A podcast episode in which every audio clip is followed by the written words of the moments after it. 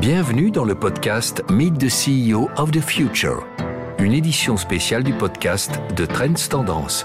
Ce podcast est réalisé avec le soutien de PwC.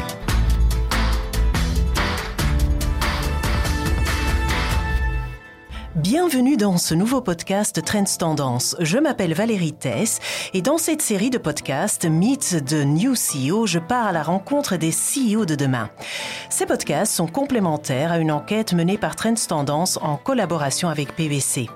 Tout au long des épisodes, j'ai l'honneur de discuter avec des CEO visionnaires qui nous partageront leur expérience, leur vision et qui pourraient servir de modèle pour les CEO du futur. Aujourd'hui, je vais d'abord parler avec Axel Smith, CEO de PwC.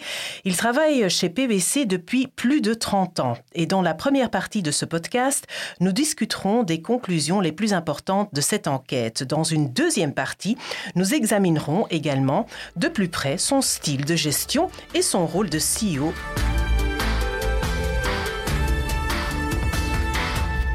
Bienvenue, Monsieur Smith. Merci. Alors, pouvez-vous brièvement expliquer un peu les conclusions de cette enquête? Oui, absolument. Euh, enfin, d'abord, il y a certaines tendances qui, reviennent, comme euh, la technologie, la digitalisation, la problématique du climat, euh, qui, revient aussi dans, plein d'autres études. Hein. PwC au niveau mondial, on fait une enquête chez les CEO chaque année dans le contexte Davos et on voit ces mêmes tendances là aussi. Donc là, je crois que c'est une confirmation plutôt de ce qu'on voit ailleurs. Mais euh, ce qui est important ici, à mon avis, c'est, et c'est, exactement la raison pour laquelle on, l'a fait, c'est suite à, Covid, il y a quand même pas mal de choses qui ont changé. Il y a aussi certaines tendances dans la société de voir un peu différemment euh, vis-à-vis euh, le boulot et, les entreprises. Et donc c'est aussi un bon moment de revoir un peu quel est le rôle du CEO dans cette société après Covid? Euh, Ce qui est important, c'est qu'on voit que le rôle du CEO est, en train de devenir euh, moins autoritaire, moins hiérarchique euh, et, plutôt une combinaison entre une vision claire et une façon d'inspirer les gens et de, les convaincre de suivre plutôt que de dire ce qu'ils doivent faire. Et, donc pour moi, c'est la conclusion principale, c'est le style qui est en train de changer et aussi avec les générations, euh, on voit qu'il y a certaines attentes qui, qui sont quand même différentes que dans le passé. Est-ce que cela vous étonne?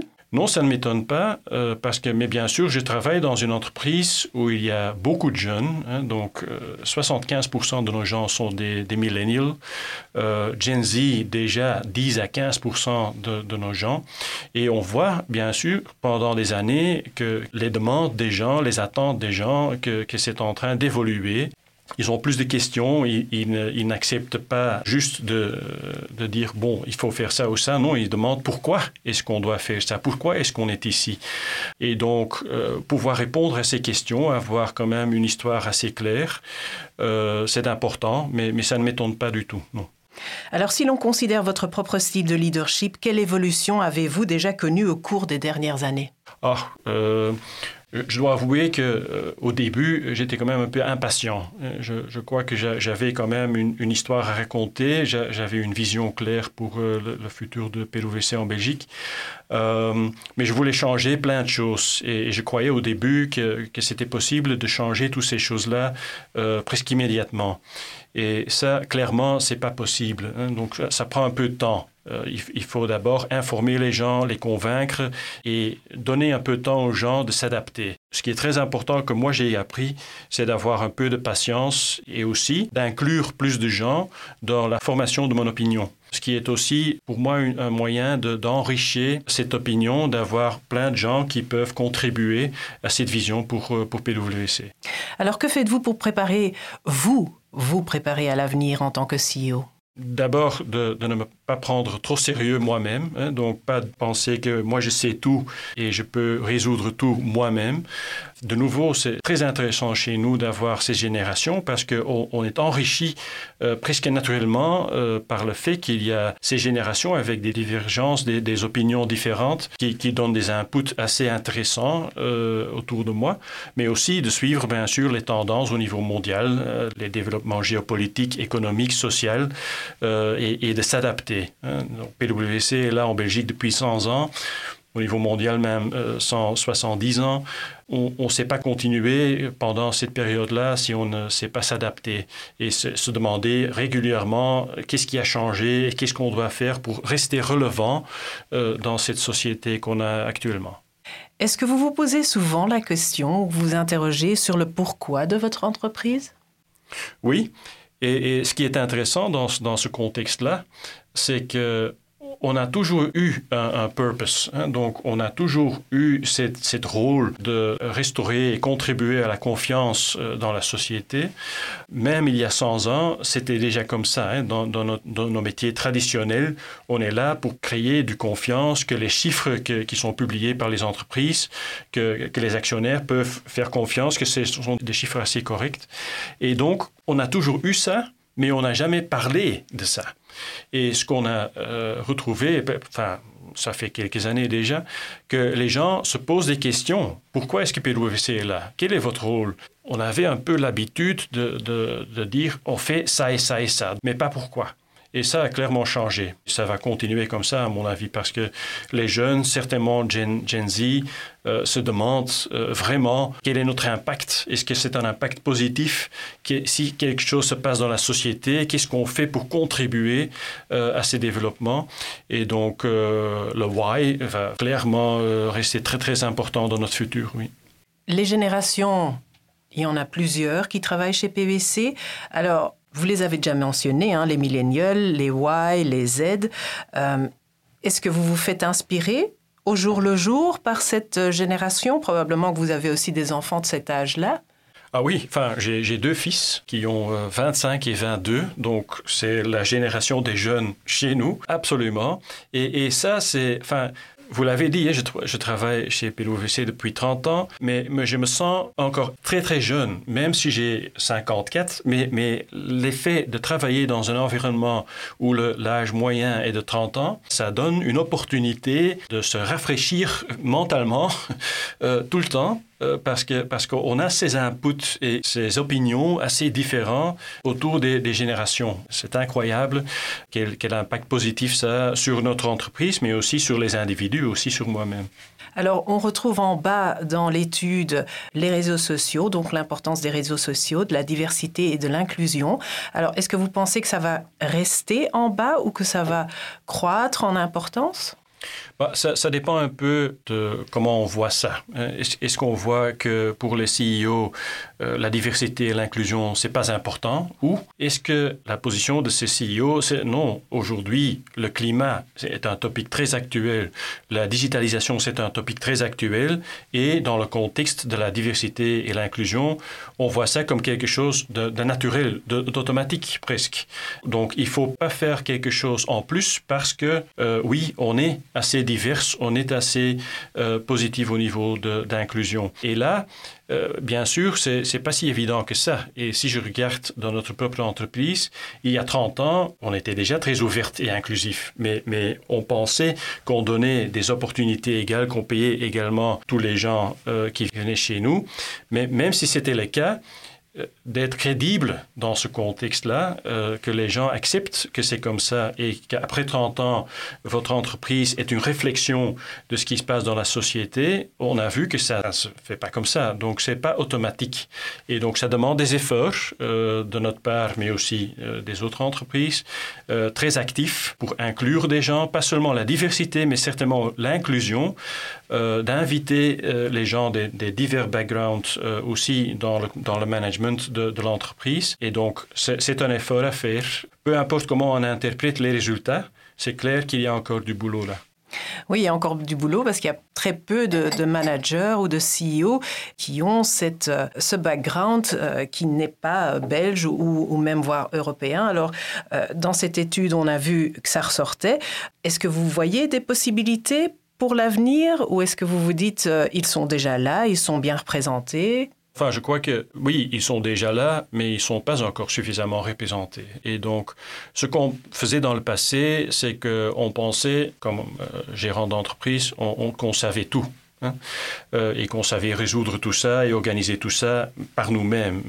On a vu que ce qui travaille beaucoup mieux, c'est d'inclure les gens dans les débats et d'avoir aussi les, les, opinions de gens avec un background plus divers, d'avoir leur position. Qu'est-ce qu'on doit changer dans l'entreprise pour être plus attractif euh, pour des gens avec un, un background assez divers euh, Et c'est positif. Et donc les gens contribuent et, donc là, je crois qu'il y a une tendance assez positive, mais ça prend un peu de temps. Mais il faut être très actif, euh, dans ce contexte-là.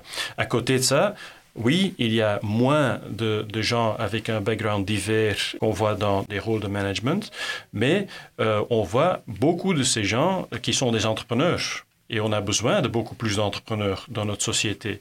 Donc là, je crois quand même qu'il y a une tendance que cet esprit plutôt commercial qui est la base euh, pour être quand même un entrepreneur, qui est clairement là, et ça va de nouveau enrichir, euh, je crois, le fibre économique et la société dans le sens plus large.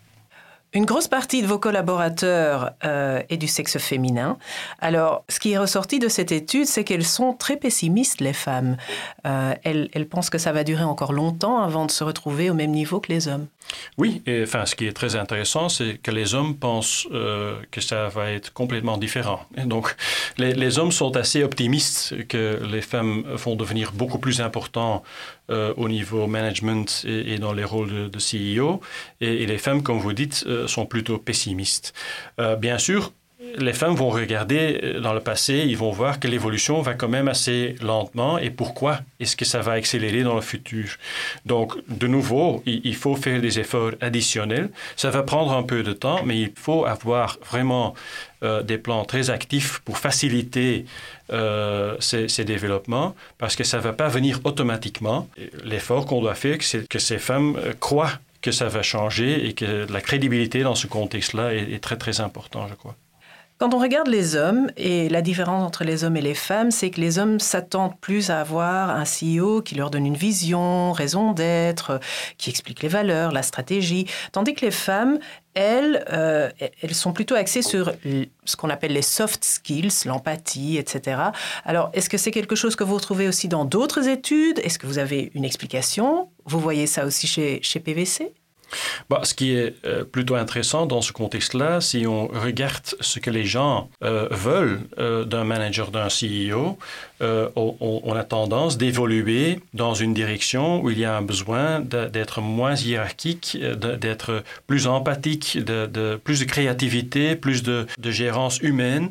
On retrouve ces, caractéristiques plutôt chez les femmes que chez les hommes. Donc pour le futur, pour être tout à fait honnête, je suis plutôt optimiste pour les femmes dans les rôles euh, gérant euh, que pour les hommes, parce que je crois que c'est beaucoup plus facile pour les femmes d'ajouter peut-être un peu de, rationalité dans, leur style de, gérance que c'est pour les hommes euh, d'ajouter les aspects plutôt empathiques, émotionnels dans leur style. Et donc, on, va voir ça dans le futur, hein, on ne sait pas.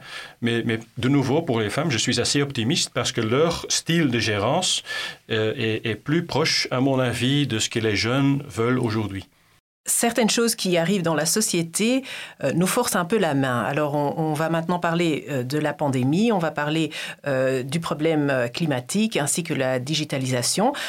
Commençons par cette pandémie en 2020. Ça a eu un impact énorme sur toute la société, aussi sur les entreprises qui ont dû complètement changer leur manière de travailler. Alors, est-ce que vous voyez aussi que, ça a chaviré vers d'autres choses qui ont été créées?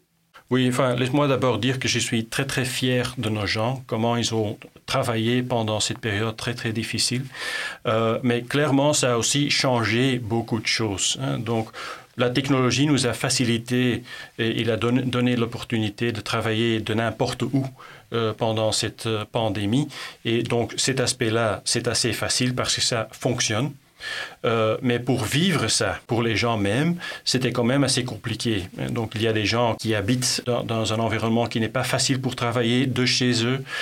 Euh, l'isolement, le manque de, connectivité avec euh, l'employeur, c'est clairement beaucoup plus difficile et on a essayé de faciliter ça avec des sessions sur mental resilience et, autres, mais, mais, ça ne change pas la situation des gens qui, sont, qui se trouvent isolés chez eux euh, dans des circonstances assez difficiles. De l'autre côté, ça a aussi donné l'opportunité aux gens de, de, voir, ah, mais c'est quand même possible de travailler de n'importe où. Euh, avant, c'était l'habitude d'aller au bureau, d'aller au client tous les jours. Aujourd'hui, on voit que c'est plus nécessaire. Et donc, euh, ce qui est intéressant et ce qui va être intéressant, c'est de voir dans ce contexte-là où nous, comme employeur, on a donné un cadre assez flexible aux gens de choisir où ils travaillent, bien sûr tenant compte des besoins de, l'équipe. Euh, mais ça va être intéressant de voir comment, dans ce contexte-là, on va trouver une situation où les gens ont cette flexibilité, mais de l'autre côté, on a quand même la connectivité et le, le, col de l'entreprise, la culture de l'entreprise qui est sauvegardée. Et c'est, enfin, ça, c'est le challenge, je crois, pour, pour les mois à venir et les années à venir. Alors dites-moi un peu plus personnel, vous avez fait quoi pour garder cette connexion, ce lien entre euh, tous ces employés qui se retrouvaient à la maison? Vous, avez organisé des choses? Oui, on a organisé plein de choses. Au début, on pensait qu'on pouvait les, organiser de manière virtuelle. Et on a, on a organisé des trucs virtuels, hein, des virtual coffee, on a organisé des e-sports et, et, plein de choses virtuelles. Euh, mais même si ça fonctionne un tout petit peu, ça ne donne pas des résultats énormes. Et donc, même pendant la pandémie, on a commencé avec euh, des, des, réunions à l'extérieur, en se promenant, et d'organiser des trucs qui étaient faisable euh, dans un contexte assez compliqué, mais de, créer un environnement où c'était possible de physiquement de se rencontrer. Donc on a fait ça pendant le lockdown et après, bien sûr, on a euh, pris des initiatives et on va continuer avec plein d'initiatives au niveau de PwC et au niveau des équipes euh, pour donner aux gens l'opportunité, pas seulement de se rencontrer pour travailler ensemble, mais aussi pour s'amuser ensemble, ce qui est aussi important. Et enfin, il y a quelques semaines, on, a fait ça avec nos gens et, leurs familles dans Paris d'Aïsa pendant un jour, mais bien sûr, un jour, ça ne va pas résoudre tous les problèmes, hein. mais ça peut contribuer euh, aux esprits collectifs euh, de l'entreprise et on va continuer avec ces efforts pendant certains mois, les mois à venir, mais probablement les années à venir, parce que le contexte va quand même être différent qu'avant. Hein. Alors, le problème climatique, la digitalisation, ce sont des sujets euh, qui sont très importants, c'est ressorti de l'étude aussi, mais on doit rester réaliste. C'est un travail de longue haleine, ça va prendre du temps. Alors, que faites-vous chez POC euh, pour, euh, pour vraiment accéder à cette nouvelle manière de travailler? Mais je crois que la problématique du climat et, de la technologie sont des, des topics assez importants et le plus important, c'est d'avancer. Et, bien sûr, les gens doivent comprendre qu'on ne peut pas changer tout immédiatement. On ne peut pas changer toutes les voitures d'entreprise, euh, on ne peut pas les remplacer d'un jour à l'autre par, des, voitures électriques. Ça, prend un peu de temps. Mais ce qui est important, c'est d'avoir un plan, un plan clair avec des activités, avec des milestones entre-temps. Et chez nous, on a euh, plusieurs plans vers 2030, mais avec des clear milestones tous les deux ans pour avancer. Et si on peut communiquer ça aux gens, qu'on a un plan pour changer, qu'on prend des initiatives pour changer, mais ça prend un peu de temps, les gens acceptent ça. Mais il faut aussi communiquer. Donc, il faut cet équilibre entre avoir un plan et, avancer, accepter que, ça prend un peu de temps et une bonne communication autour de ces initiatives. En tant que consultant, vous conseillez aussi vos clients dans ce sens-là? Oh, absolument. Et, surtout sur l'aspect humain du, du, fait que ça prend du temps. Donc, on peut avoir des initiatives autour du climatique, autour du, numérique, mais euh, l'installation d'une nouvelle technologie, par exemple, dans une entreprise, c'est pas une question d'un on-off switch. C'est, ça prend du temps. Il faut donner le temps aux gens d'apprendre ces technologies. Il faut expliquer pourquoi la technologie est là.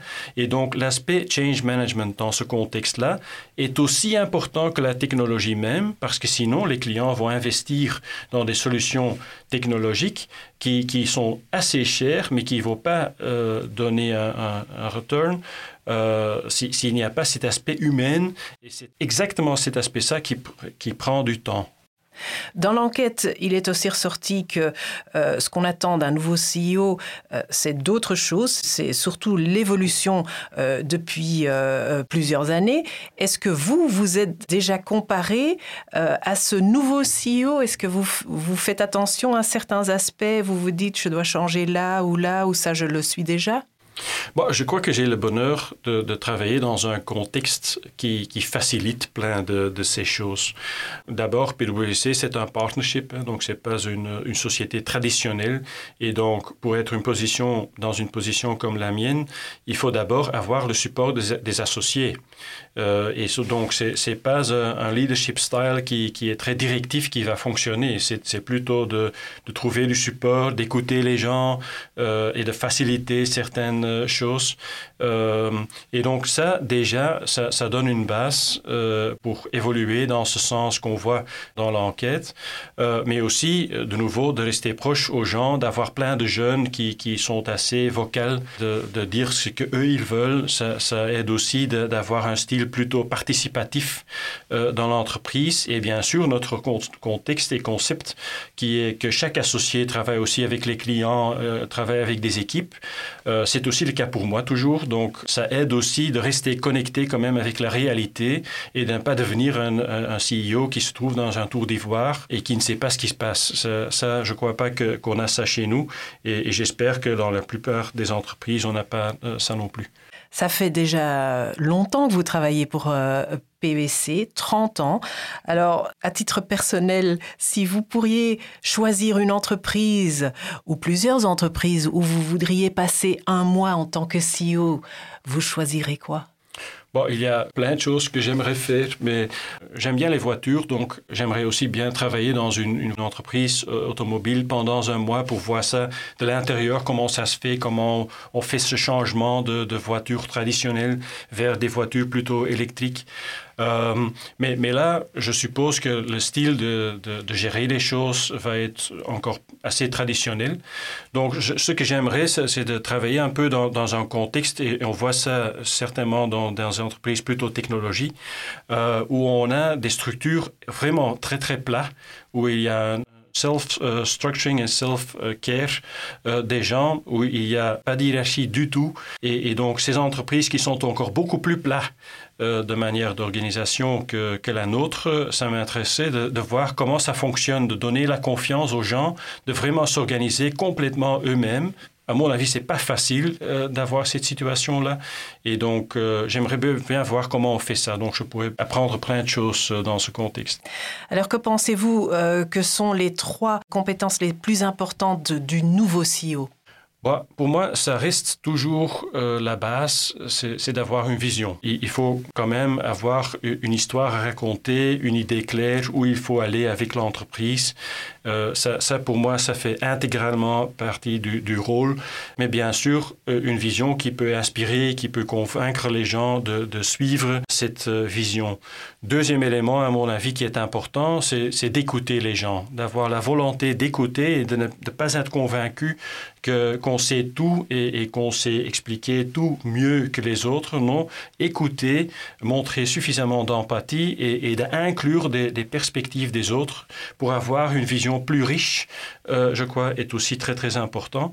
Troisième point, euh, je dirais de, prendre la responsabilité et sa responsabilité comme CEO, ça demande aussi un peu de courage de temps en temps et de, de faire des choix qui sont moins populaires, mais aussi après de prendre la responsabilité pour les, les résultats et pas seulement les résultats positifs, mais aussi les résultats négatifs.